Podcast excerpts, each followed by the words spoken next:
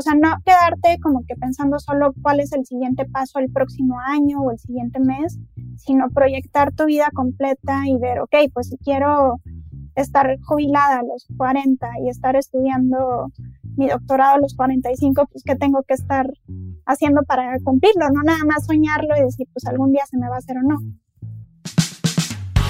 Bienvenidos a Rockstars del Dinero, en donde estamos descubriendo que hacer dinero no es magia negra, hacer dinero es una ciencia. Hay una fórmula para crear y hacer crecer el dinero y en este programa la ponemos en práctica para convertirnos juntos en Rockstars del Dinero.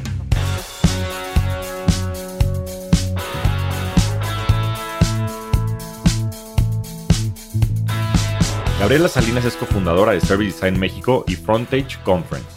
Tiene más de 10 años de experiencia liderando equipos y proyectos estratégicos en una variedad de industrias, con especial énfasis en la industria financiera. Anteriormente trabajó como directora de diseño en GBM y ahora se desempeña como estratega en Bitso. Cuenta con una maestría en innovación empresarial y una especialidad de posgrado en estudios de futuro. Además, imparte clases en dos de las universidades más importantes de la Ciudad de México. En esta gran charla hablamos sobre su trayectoria del mundo del diseño al de las finanzas, el impacto que esto tuvo en su vida personal y nos compartió, con peras y manzanas, el modus operandi de cómo maneja y crece su dinero. No pierdas tu tiempo, inviértelo en esta gran conversación con Gabriela Salinas. Bienvenida, Gaby. Hola, Javier, ¿cómo estás? Muy bien, ¿y tú? Bien, también. Feliz de estar por acá. Sí, va a estar buena, va a estar buena esta conversación. Ya de tiempo atrás estamos platicando ahorita fuera de audio que justo la oportunidad de platicar en este podcast se dio porque Gaby correctamente dijo, oye, pues está muy bien que haya tanto rockstar hombre del dinero, pero también hay rockstars mujeres, ¿no? Y esto fue creo que por ahí el capítulo 6. Después vinieron María y Adina y una serie de personas más al podcast, pero le dije, órale Gaby, anímate, vente a platicar tu historia. Y me dijo, ¿yo qué voy a platicar si yo soy diseñadora? Le dije, justo por eso, porque hay muchos mitos detrás de las profesiones y detrás de los géneros. Y creo que este capítulo nos va a ayudar a muchos a entender que las finanzas y las inversiones y el dinero y aprender todos estos temas son para todos, ¿no? Y que no hay, como decía Gaby, limiting beliefs o creencias limitantes en este tema. Entonces, Gaby, quería que nos empezaras por platicar. A mí me parece tú una de las personas más fascinantes en todo el sentido de la palabra, porque creo que tienes una mente brillante y creo que es algo que me encantaría que le platicaras a la gente. ¿Cuál es tu pasión? Un poco tu formación y, que empezáramos por ahí. Va, muy bien. Bueno, así como el, un poco el long story short, yo soy diseñadora de formación, estudié diseño gráfico, soy de Monterrey, estudié en el CEDIM y después de eso entré a trabajar a agencias de diseño. Estuve ahí cuatro años haciendo diseño de identidad, editorial, web y eh, un poco en ese proceso tenía un poco la incertidumbre de que pues llegaban clientes con nosotros que tenían problemáticas, que de pronto eran problemas muy grandes y que creían que con un rediseño se iba a solucionar. Y a mí eso creo que me daba un poco de, de, de, frustración, de sentir que había algo más allá que el puro diseño visual, ¿no? Y, y estoy hablando de 2009, 2010, más o menos cuando estaba ejerciendo después de la carrera. Y un poco en ese entonces fue 2010 que sale el libro de Business Model Generation y uno de Service Design Thinking. Y lo empiezo a leer y digo, ¿qué es esto? O sea, esto es diseño, pero va más allá de diseño y habla de la empresa y de la estrategia y de, del servicio, ¿no? Y da la casualidad que se abre una maestría que es un MBI, que es como el Master in Business Administration, pero en vez de Administration es Innovation en la misma universidad donde yo estudié, pero en colaboración con Stanford, con la Escuela de Diseño de Stanford. Y entonces esto me abre un panorama pues de, de cómo el diseño puede hacer más, que puede transformar a, las empresas y puede solucionar problemas que no son solo lo visual o lo bonito. Después entro a trabajar a una consultora que se llama Idea Couture, que es canadiense, es un poco como IDEO, trabajando principalmente proyectos de marcas de consumo, eh, ya sabes, nuevos sabores de papitas, nuevos sabores de cervezas, comunicación de, ese tipo de, marcas. Eh, trabajo ahí tres años, de hecho ese es el trabajo que me lleva a la Ciudad de México en el 2015. Y yo tenía ya la inquietud de entrar al sector financiero. Creo que un poco como para, pues no sé, ponerme un poco a prueba de cómo realmente mi habilidad puede transformar una empresa y desde adentro, porque cuando eres consultora, pues tú trabajas, entregas y ya la empresa se hace bolas, ¿no? Pero yo decía, pues, ¿qué pasa? ¿Por qué las empresas no están cambiando? No se mueve la innovación tan rápido y pues desde afuera lo ves como, pues es bien fácil, ¿no? Pero yo quería estar adentro para ver cómo era la cosa. Entonces tuve la oportunidad de entrar a BBVA justo en el primer equipo de diseño de servicios en, México, creo que en Latinoamérica. Tuve esa gran fortuna y pues ahí trabajar proyectos de tecnología, de servicio, de mejora de algunos flujos, por ejemplo, de implementar eh, inteligencia artificial al, al, hablar al contact center, el diseño de la personalidad del chatbot, cosas así. Estoy ahí dos años y después entro a GBM, donde te conocí ahí. Y también trabajé dos años ahí, poco a poco moviéndome mucho más a management, mucho más a la estrategia. Pudimos platicar muchísimo de la conceptualización de algunos productos que, que ya están al día de hoy en el mercado. Y un poco de lo último que estuve haciendo es que en 2019 salgo de GBM para dedicarme tiempo completo a mi emprendimiento, que eso también es un proyecto que tenía desde 2017, eh, pero era pues así como el side project y eventualmente llego a la conclusión de que si realmente quiero, quería que creciera, pues tenía que estar tiempo completo. Entonces todo 2020 fue mi año de emprendimiento, que bueno, no me esperaba que fuera mi año de emprendimiento en pandemia. Pero pues estuvo interesante, aprendí mucho. Eh, digo, para los que no me conocen, es una escuela de, de diseño especializado en diseño de servicios, principalmente training privado y algunos cursos abiertos al público. Y bueno, pues la, la última novedad es que quería seguir explorando también el, el, mundo de las criptomonedas, que creo que después de estar en bancos y en inversiones, para mí era creo que la progresión natural de, de mi carrera y ahora estoy en Bitso. No, pues wow, wow, Gaby. Cerrando ahorita con, con broche de oro en Bitso, porque como dices, yo creo que es la evolución de la evolución de la evolución.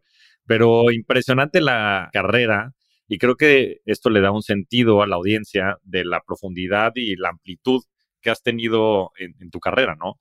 Yo creo que muchas veces se conceptualiza a los diseñadores, como decías, ¿no? gente que hace cosas bonitas, cosas estéticas. Los que lo entienden un poco más, creo que piensan que hacen cosas funcionales, ¿no? Ya cuando entienden esta parte como de experiencia de usuario.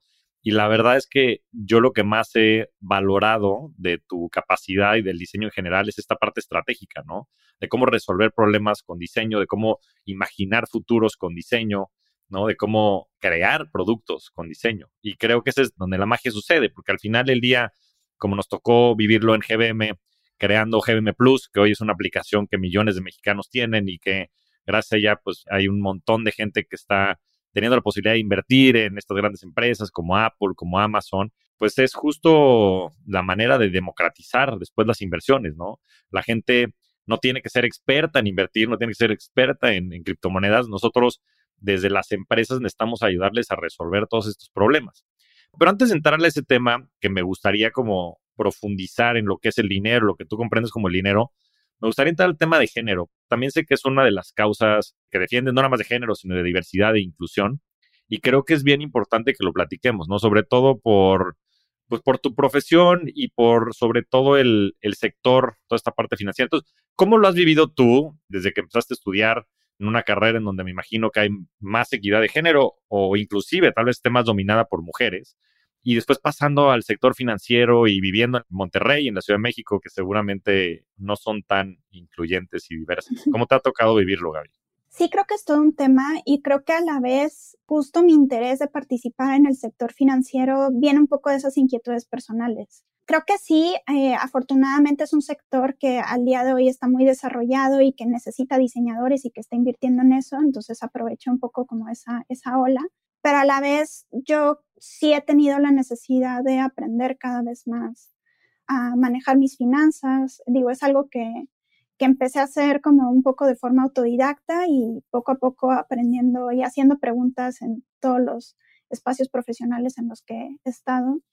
Y para mí creo que es como una gran necesidad de sentir libertad en mi vida y de no depender de nadie digo, tan solo considerando que sabemos que las mujeres tienen, viven más años que los hombres, ¿no? Y, y pues es importante tener nuestro patrimonio asegurado y nuestro retiro. Por otro lado, yo mis propias inquietudes profesionales de que quiero seguir emprendiendo, yo me veo a futuro emprendiendo de nuevo, quiero viajar, quiero, lo hemos platicado antes, quiero tener una casa, este, que a lo mejor son sueños un poco más de boomer que de millennial, pero bueno, pues tener, tener mi patrimonio, que mi dinero trabaje por mí y que pueda hacer cosas, o sea, incluso parte de mis sueños son retirarme joven, pero para seguir estudiando. Yo quisiera, no sé, de pronto parece que nada que ver, pero quisiera estudiar una carrera en filosofía o cosas que, ¿a qué horas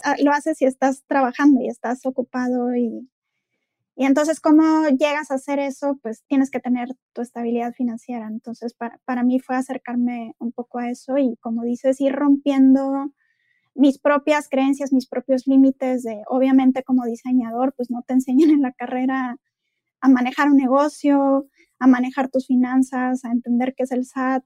O bueno, otra cosa es que además yo personalmente pues no vengo de una familia donde se platique abiertamente de esto. Eso es un tema tabú en mi familia. Eh, mis papás son algo grandes, mi papá va a cumplir 80 y hasta el día de hoy es un tema que por más que se trate de tocar, no se toca. Nadie sabe, bueno, tengo dos hermanos que son hombres y yo soy la mujer. Y bueno, pues yo teniendo la inquietud y ganas de platicar esto y el conocimiento, creo que para intentar asesorarlos, pues yo no sé dónde está la información de la familia, cuántas cuentas de banco hay, si algún día pasa. Bueno, ahora creo que con la pandemia hemos pensado mucho como en ese tipo de cosas y digo, pues si pasa algo, ¿cómo les ayudo? ¿Cómo, ¿Cuál es el detalle de las deudas, etcétera? Entonces creo que poco a poco son barreras que yo he tratado de ir rompiendo y decir, pues, ¿por qué no puedo hablar de eso? Yo también necesito entender, necesito saber, eh, hablarlo con mis amigas, saber cuánto ganan. O sea, ahí me encantaría clavarnos, Gaby, porque es un tema bien interesante, porque por se da mucho, ¿no? Yo creo que se habla menos de, del dinero que del sexo, y de eso no se habla tampoco mucho, pero ¿Cómo se hablaba del, o sea, cómo lo viven en tu familia? O sea, cuando sacas este tema con tus papás, se ponen nerviosos, este, evaden el tema, con tus hermanos, ¿cómo, se vive eso en, tu familia en general? Y con tus amigas después, cuando hablas de estos temas, que también es súper raro, uno de los capítulos al principio Pablo decía que a él le gustaría poder tener una conversación del dinero como el color de tus ojos. al final del día, pues es algo normal, ¿no? Simplemente es lo que es. ¿Cómo lo vives con tu familia y con tus amigos? Sí son conversaciones distintas. Mira, con mi familia se evade el tema totalmente. Creo que se ve como más allá de un tabú, creo que viene de que históricamente son preocupaciones y entonces es como que, pues, para ellos no es un tema de mujeres tampoco, ¿no? ¿Para qué te vamos a preocupar con eso? ¿Para qué? O ya está resuelto, el día que pase lo platicamos, ¿no? Y eso a mí me genera muchísima incertidumbre y preferiría tener la noción ahorita de lo que está pasando, ¿no? ¿Y con tus hermanos es lo mismo? O sea, de... Es lo mismo, y además que tengo un hermano grande y uno menor, y aún así el grande tampoco está en las conversaciones, ¿no? O sea, está, está cañón eso. Creo que, bueno, paréntesis también de situación familiar, este año me divorcié. Bueno, me separé el año pasado, pero me divorcié. Y creo que eso genera muchísimas pláticas familiares de, en torno a las finanzas, al dinero, y yo digo, bueno, ahora que estoy como de nuevo independiente, pues quién tiene la información de, mí también. O sea, si un día me atropellan en la calle, quién sabe cuántas cuentas de banco tiene Gaby, quién sabe cuánto tenía de inversiones, cómo le hacen para, quién es el beneficiario, ¿sabes? O sea, cosas que son, creo que, eh, básicas para eso, pues no, ahorita no se ha platicado.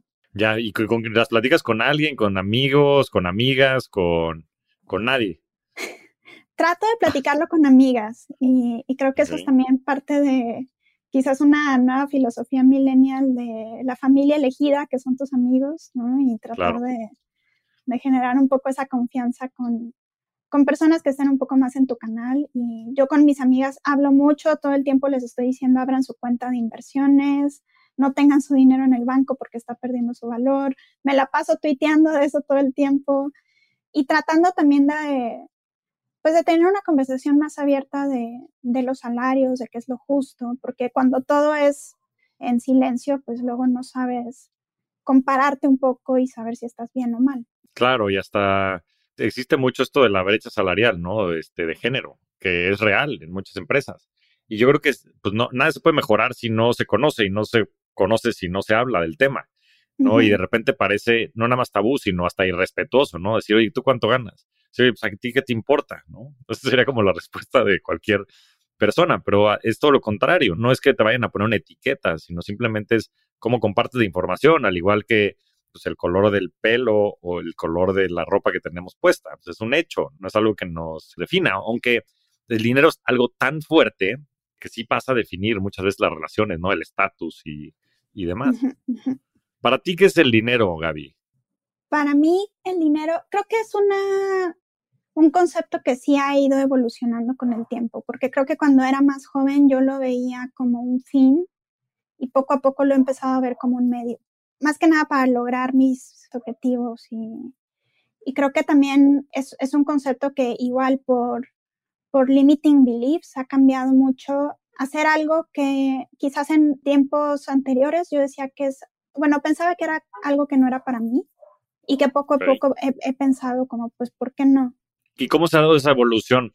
Sí, o sea, creo que yo misma tenía esos tabús o esos límites de, de demonizar un poco lo que era el dinero o lo que era... Y digo, y hasta la fecha creo que llego a tener opiniones sobre los millonarios, que creo que también debe de haber un tope. a ver, échalas, échalas aquí. ¿Qué hasta opinas? Qué ¿Hasta qué punto se vuelve obsceno tener una cantidad de dinero cuando otras personas no lo tienen? Pero, no sé, o sea, creo que personalmente estoy un poco harta de, creo que estas narrativas que tenía en mi cabeza como, y creo que va, va en torno al dinero y en torno a lo que genera dinero, ¿no? Como emprender no es para mí, mejor para que lo intento. Tampoco voy a crecer profesionalmente porque las mujeres no crecen así, porque la familia y otros roles de género que pues hacen que no, no te pongas en esas posiciones, ¿no? Eh, yo misma decir, bueno, soy una persona introvertida y prefiero escuchar más que hablar que es el tipo de cosas que creo que me han llevado poco a poco a, alzar más la voz, de pronto a dar charlas, conferencias, cosas así, que digo, es que si me enojan esas cosas y no hago nada al respecto, pues no me puedo quejar, ¿no? Entonces, bueno, ir, rompiendo todo eso, ¿no?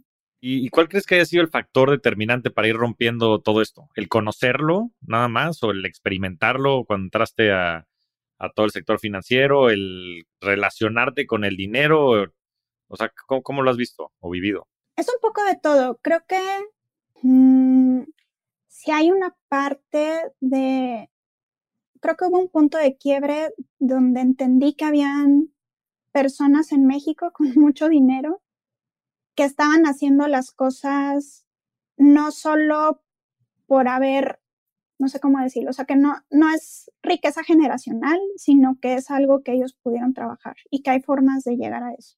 Eso de entrada es como, como un abrir de ojos, como es posible.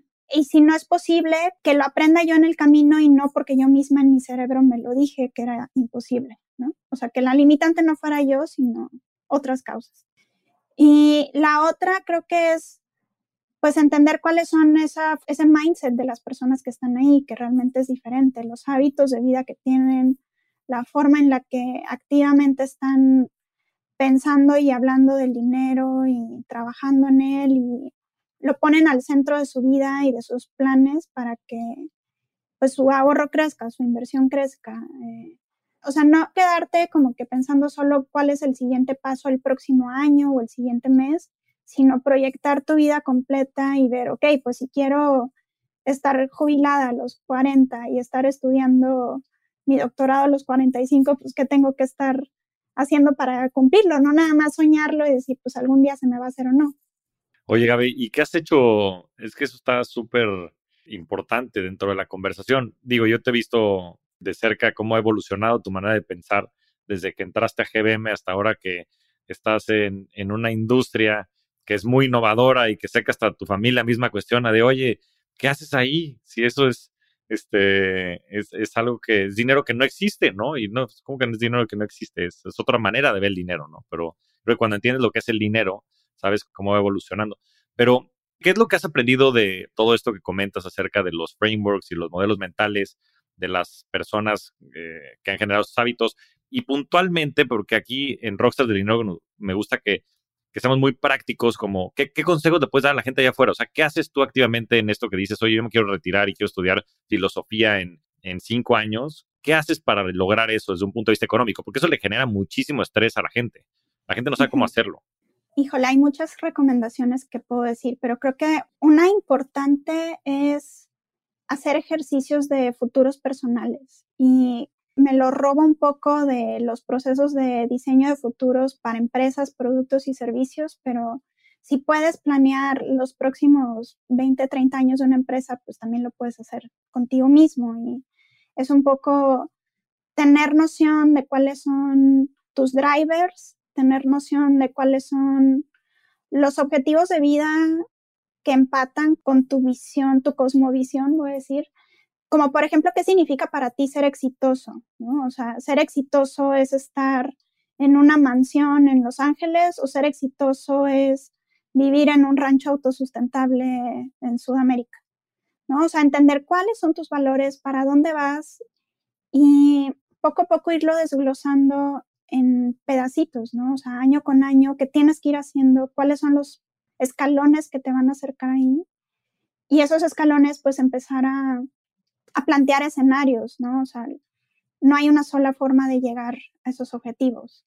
¿Cuál es, digamos, tu futuro deseable, tu, el futuro probable, incluso el futuro negativo para ver cómo detectarlo y no caer ahí, ¿no?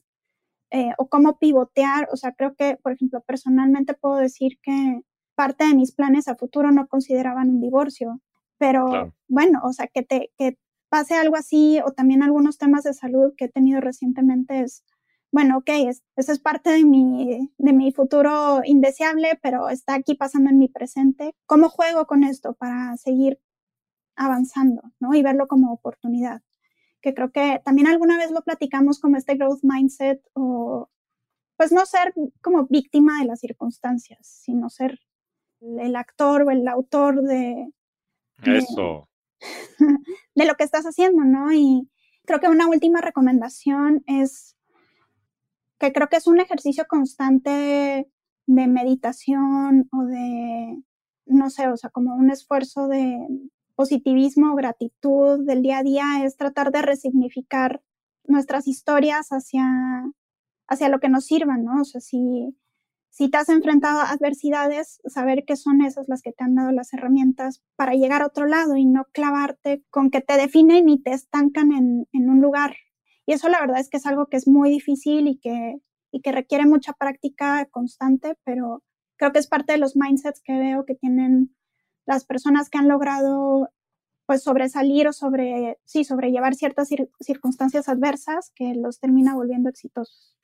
El contexto influye, más no determina. No, lo, lo, dijiste, lo dijiste muy bien, Gaby. Yo creo que resignificar las cosas es un superpoder, tal cual, ¿no? Porque tú eliges darle significado a las cosas, ¿no? La realidad es la realidad, punto. Pero el significado que tú le das a la realidad puede ser totalmente divergente, ¿no? Alguien puede este, pensar que está este, ya sabes, hechizado y, que alguien le anda haciendo maldades y otra persona puede pensar que justo es la fuente de las fortalezas, ¿no? Como, como bien lo, lo dices. Oye, Gaby, ¿qué son las inversiones y por qué es importante invertir? Ay, es que es un gran tema. Creo que también es algo que en un inicio no entendía, que ahora no puedo vivir sin él. O sea, creo que el, el valor del compounding que hemos hablado, o sea, las, las, inversiones en todo, en todo en tu vida, en, en dónde ocupas tu tiempo, a qué le das tu atención, qué cosas, qué hábitos tienes, qué relaciones fomentas y al final cómo tu dinero se vuelve tal que trabaja para ti, ¿no? O sea, cómo eventualmente es algo que, que es el enabler. Y no nada más el dinero, ¿no? O sea, los hábitos, todo lo que vas construyendo en el tiempo. Pero ¿cómo fue tu breakthrough? Digo, les cuento esto porque me costó mucho trabajo convencer a Gaby de que entrara a GBM. Y después cuando entró, yo creo que resignificó mucho su realidad acerca del dinero y me, encantaría que lo compartiera. Mira, creo que para mí parte del proceso mucho tuvo que ver en las personas que me han tenido la paciencia y confianza de explicarme términos de forma clara. porque muchas de estas palabras que se usan no me dicen nada, ¿no? O sea, hablamos de terminología, o sea, value investing y compounding y cross dollar, eh, eh, cost average. Eh, pero cuando te lo explican es como súper sencillo y súper obvio. A ver, explícaselo a la gente. no sé, o sea, por ejemplo, saber que tienes que ahorrar mes a mes la misma cantidad sin parar y que no tienes que estar poniendo atención a cuando sube, cuando baja esa ansiedad, ¿no? Ver que es algo a futuro, porque a futuro la tendencia es que suba. Tratar de invertir en las acciones, en las empresas en las que tú crees, las que tú usas, las que, las que van contigo, ¿no? Eh, hablándolo así, pues cualquiera puede hacerlo, ¿no? Nada más necesitas la plataforma para hacerlo y afortunadamente hay muchas. Y creo que fue eso, o sea, para mí creo que fue eso de las personas. Y digo, platicaste con Cometa y Cometa fue una de esas personas que me dio flashback cuando lo escuché. es un poco apasionado, nada más un poquito, ¿no? sí. Pero eso, o sea, creo que para mí como que romper ese tabú, entender conceptos y después solamente hacerlo, solamente meterle sin parar y ir poco, o sea, eventualmente te da gusto porque ves como de pronto ya es algo sustancial y empiezas, o sea, también yo ahorita invierto mucho con estrategias y entonces tengo mis planes a diferentes eh, plazos y, he logrado cosas, ¿no? O sea, cuando me casé, mi boda, eh, ciertos viajes para planes chiquitos y de pronto, bueno, ya la, la compra de un departamento. Eh, ciertas cosas que pues no, no las haces si no estás todo el tiempo viéndolas y metiéndole. Claro, y no, y no salen de la noche a la mañana, ¿no? Y como, como bien dices, es algo impresionante que a nivel profesional ah, planeemos, ya sabes, años, hagamos estas visiones de, del futuro a 20, 30 años y después no lo hagamos a nivel personal, ¿no? Entonces estuvo, me gustó mucho que platicar ese proceso personal que tú llevas. Hay un capítulo con Carlos Terán en el que hablan también de pasos específicos para justo entender tus valores, tu visión, y demás. Y yo creo que todas estas herramientas que nos platicas, Gaby, son súper importantes para que la gente las tenga en mente, ¿no? Porque, como dicen, el, dinero no, no cae de los árboles, ¿no? Y hay que trabajarlo, hay que ponerlo y, sí, lo, lo, siembras y después lo ves cosechado a través del interés compuesto, de todas estas capacidades que te da el poder invertir, ¿no? Que al final yo lo que creo es que está justo la libertad financiera, ¿no? Como tú dices, el dinero es un, es un medio, no es un fin y a ti te va a ayudar el día de mañana a tener tranquilidad y tener tu casa, como decía Gaby. Pero al final del día es justo cómo, cómo ves que eso va creciendo, ¿no? A través del tiempo y cómo eso te da esa libertad que tú buscas, ¿no? Al final del día de estudiar lo que quieras, de vivir en donde quieras. Te veo a ti más viviendo en una granja orgánica en Sudamérica que en una mansión en Los Ángeles. Pero bueno, entremos de eso a la ideología, Gaby. ¿En qué crees y qué causas defiendes y por qué?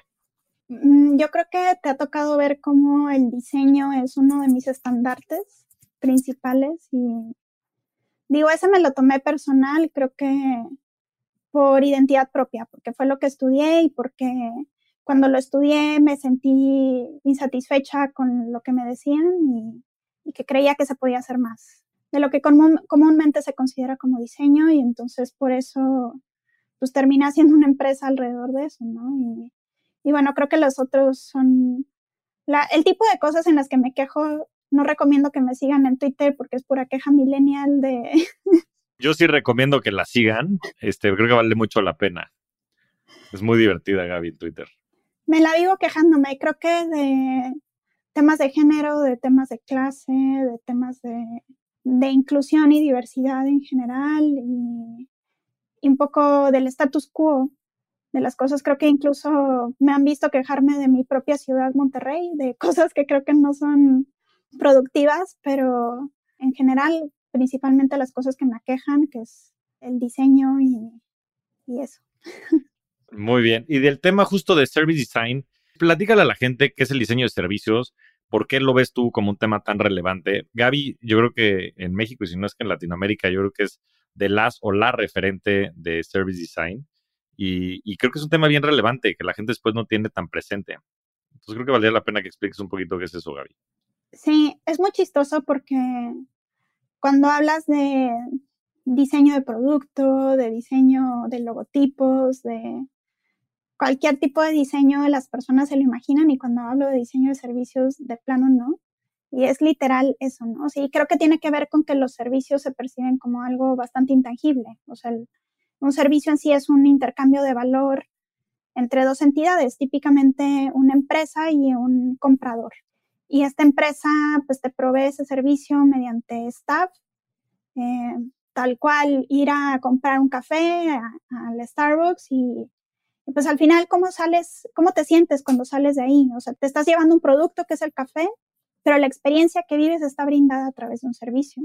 Y eso se puede diseñar y un diseñador que tiene muchas capacidades para entender al usuario y para generar formas innovadoras de hacer las cosas puede participar en, diseñar esa experiencia, o sea, tal cual, cómo huele el espacio, cómo se ve, cómo está acomodado el menú, cómo te saludan las personas, el diálogo que te dicen, qué pasa si hay un accidente, cómo reaccionas ante una queja, son tantos procesos que muchas veces recaen en manos o de personas de negocios o de personas ingenieros de procesos que tienen noción de, del servicio, pero no lo están viendo como el diferenciador o como algo que, que vaya a cambiar las cosas, ¿no? Y, ya, desafortunadamente todas las empresas al día de hoy, especialmente las tecnológicas, están siendo lo que llamamos product centered, están trabajando día a día con, con un producto y mejorar el producto y mejorar la tecnología, que que es increíble, o sea, no digo que esté mal, pero hay tantas cosas alrededor que, que se nos olvida y que creo que al final va a ser ese, ese diferenciador. Entonces,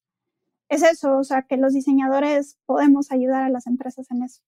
Bueno, y, estás hablando de la parte de los clientes, ¿no? Y hacia adentro de la empresa, ¿no? Que es mucho lo que nos estás ayudando en Bitso, que es cómo facilitas todas estas relaciones humanas y cómo facilitas el diseño organizacional y los procesos internos y los diálogos entre los stakeholders y estas visiones estratégicas de los futuros y estas conversaciones que hay este, por todos lados, ¿no? Y cómo las ordenas, cómo les das sentido, cómo las facilitas, sobre todo cuando las organizaciones están creciendo al nivel que está creciendo Bitso y otras empresas, ¿no? Entonces, este también sirve este, mucho hacia dentro de las organizaciones, ¿no? De hecho, la, la el significado académico de service design, que nunca lo digo porque la gente no me entiende cuando lo digo, pero es la orquestación de todos los puntos de contacto y actores para mejorar el front stage y el backstage.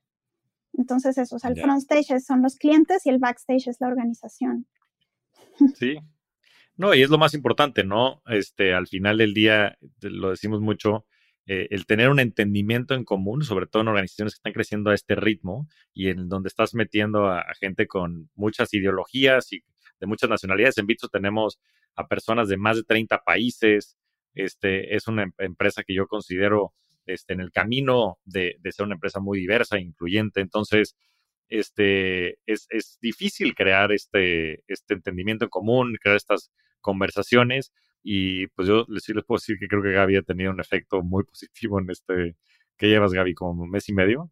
¿Dos meses? Sí, sí, mes y medio. Entonces, eh, yo creo que el tema de service design es algo que si no tienen el radar, ténganlo, busquen a Gaby, seguramente los podrá asesorar en el tema y creo que es algo que, que va a generar mucho valor hacia adentro y hacia afuera de las distintas empresas en las que trabajan.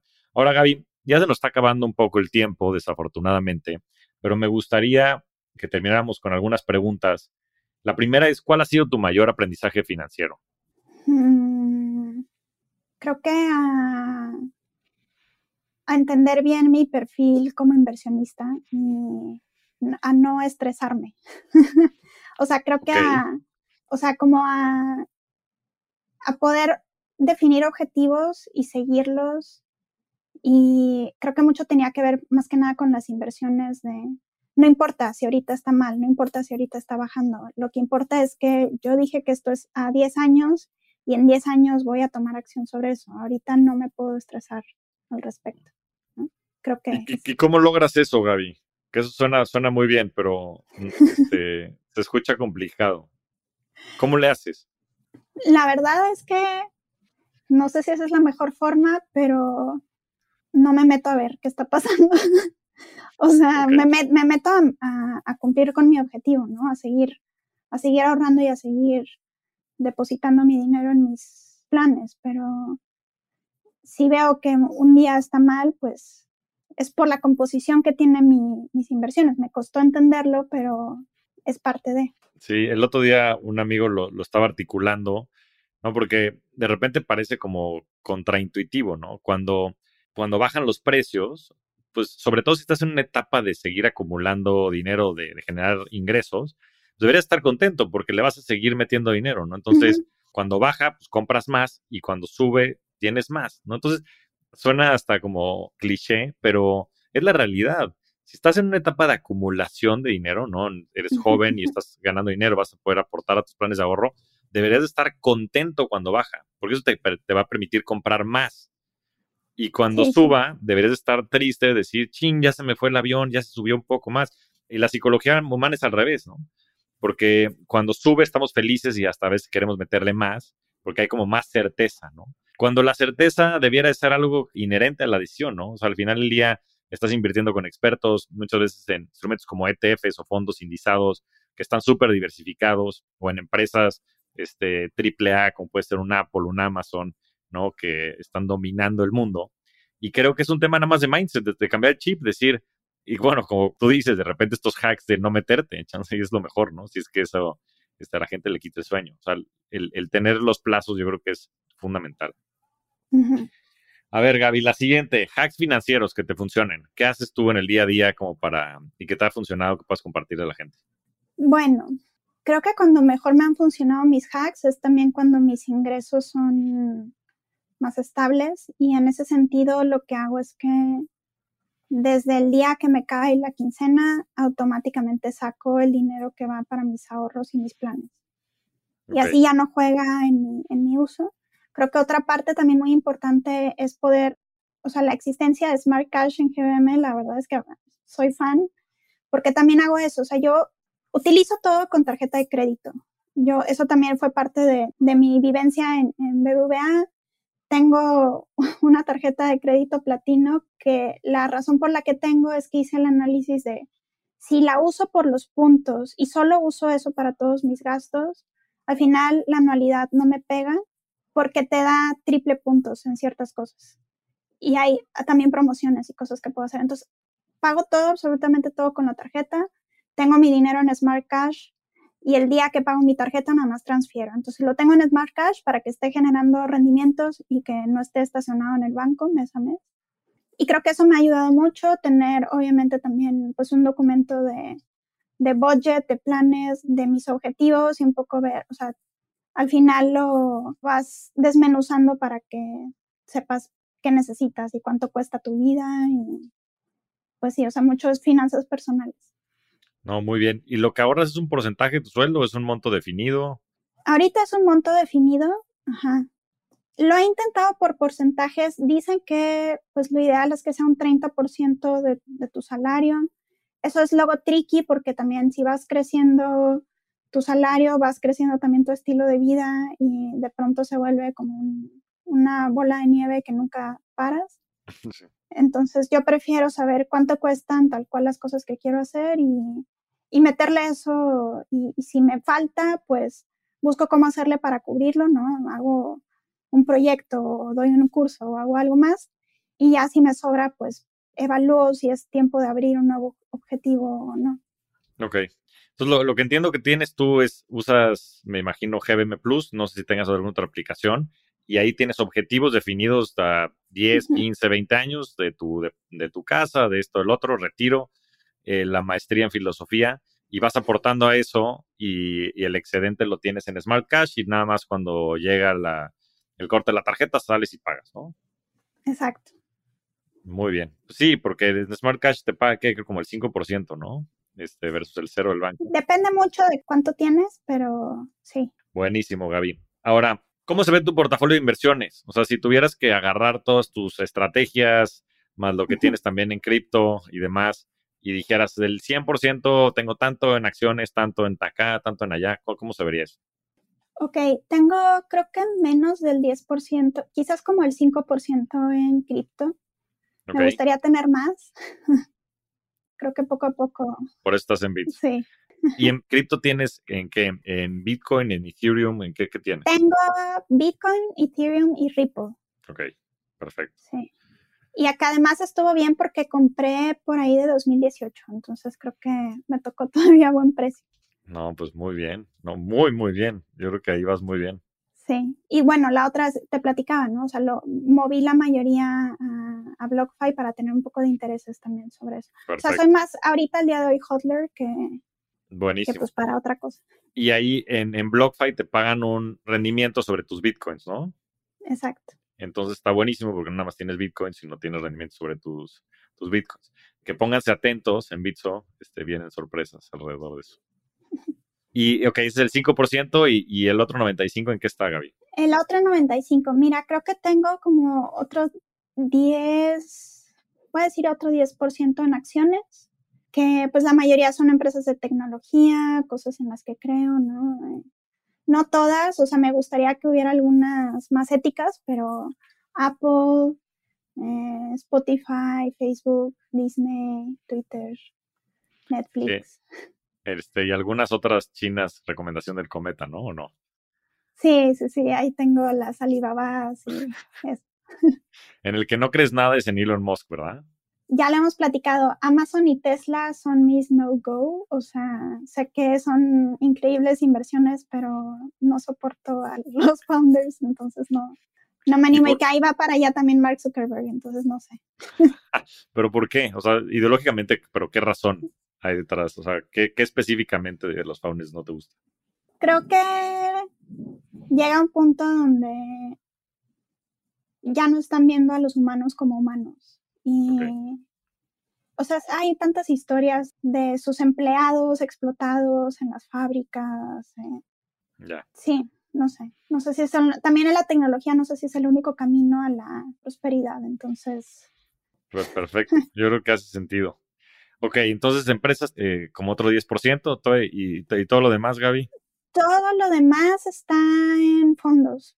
Eh, que bueno, ahí hay de, de renta fija, renta variable. No estoy segura de cuánto está el porcentaje ahí, pero Ah, bueno, algo que no he mencionado, o sea, esto es lo que estoy mencionando, este 100% es creo que de lo que yo activamente he buscado hacer en los últimos años. Obviamente he probado plataformas como CETES Directo y cosas así. Eh, al final me acomodé más con GBM Plus y eso es lo que uso exclusivamente al día de hoy. Pero tengo también un fondo de retiro de estos súper estrictos como Allianz, que, te, que es así hasta que te retires y... ¿Y te ha funcionado? ¿O cómo lo ves eso? Sí, pues es que está domiciliado, entonces yo ya sé que mes a mes está ahí ese porcentaje, no lo toco, es para mi retiro, ya no me preocupo por eso, o sea, los otros objetivos que tengo son más a corto mediano plazo. Em, tengo que evaluar eventualmente si sí me va, me va a ser suficiente o no para mi retiro, pero al día de hoy lo veo bien. Y bueno, está el Afore y esas cosas que la verdad es que ya ni los veo porque siento que no van a, no van a ser suficientes. Sí, no, hay que complementar, hay que siempre, el ahorro voluntario siempre es una, una buena opción. Oye, Gaby, y ya para cerrar, este, y esta pregunta se la hago a todos, es, ¿cuál ha sido tu mejor inversión, Gaby? en el más amplio sentido de la palabra. Creo que, híjole, creo que quería decir dos. O sea, la, la número uno creo que es mi network.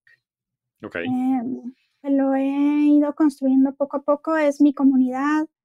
Eh, que creo que es también algo que yo sé que el día que abro un curso está la gente ahí, que el día que hago una conferencia llegan 300 personas, que si abro un newsletter se inscriben, ¿no? Es, creo que para mí algo que me respalda, pero también es algo que me da sentido, propósito y te abre oportunidades, ¿no?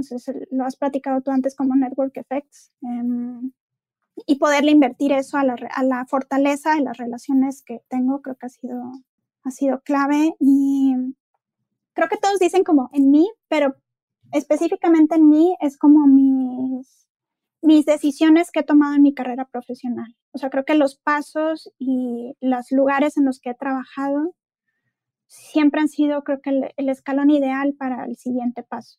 Aunque lo haya sabido o aunque no lo haya sabido, siempre he sentido que fue el, espacio correcto para mí y a veces han sido riesgos grandes, a veces no, pero creo que esas decisiones han sido inversiones muy grandes que, que me están aportando lo, o sea, al conocimiento que tengo el día de hoy y, la tranquilidad que sé que me va a seguir generando en el futuro.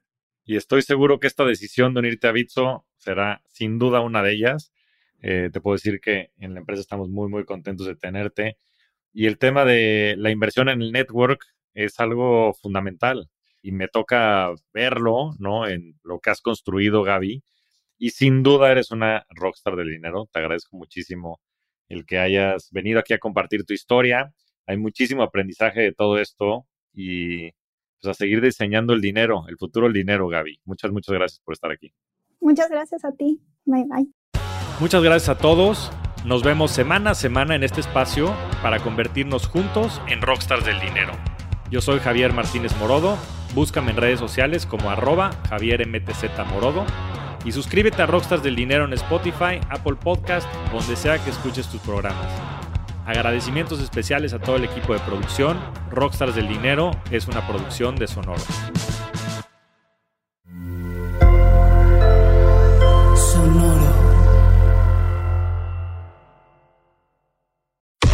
Cuéntame de economía. Nueva temporada. Nuevas voces. Cuéntame de economía. Podcast que hará tu vida financiera más sencilla. Sencilla. Si tú eres de los que no sabe cómo ahorrar, qué subió de precio y por qué, cómo sacar un crédito o cómo entender el Temec, Cuéntame de economía es para ti. Aquí te lo contamos sencillo y a la carta. Cuéntame de economía para que la economía y el dinero no te hagan sufrir. Un episodio nuevo cada lunes en todas las plataformas de podcast y el canal de YouTube de Expansión.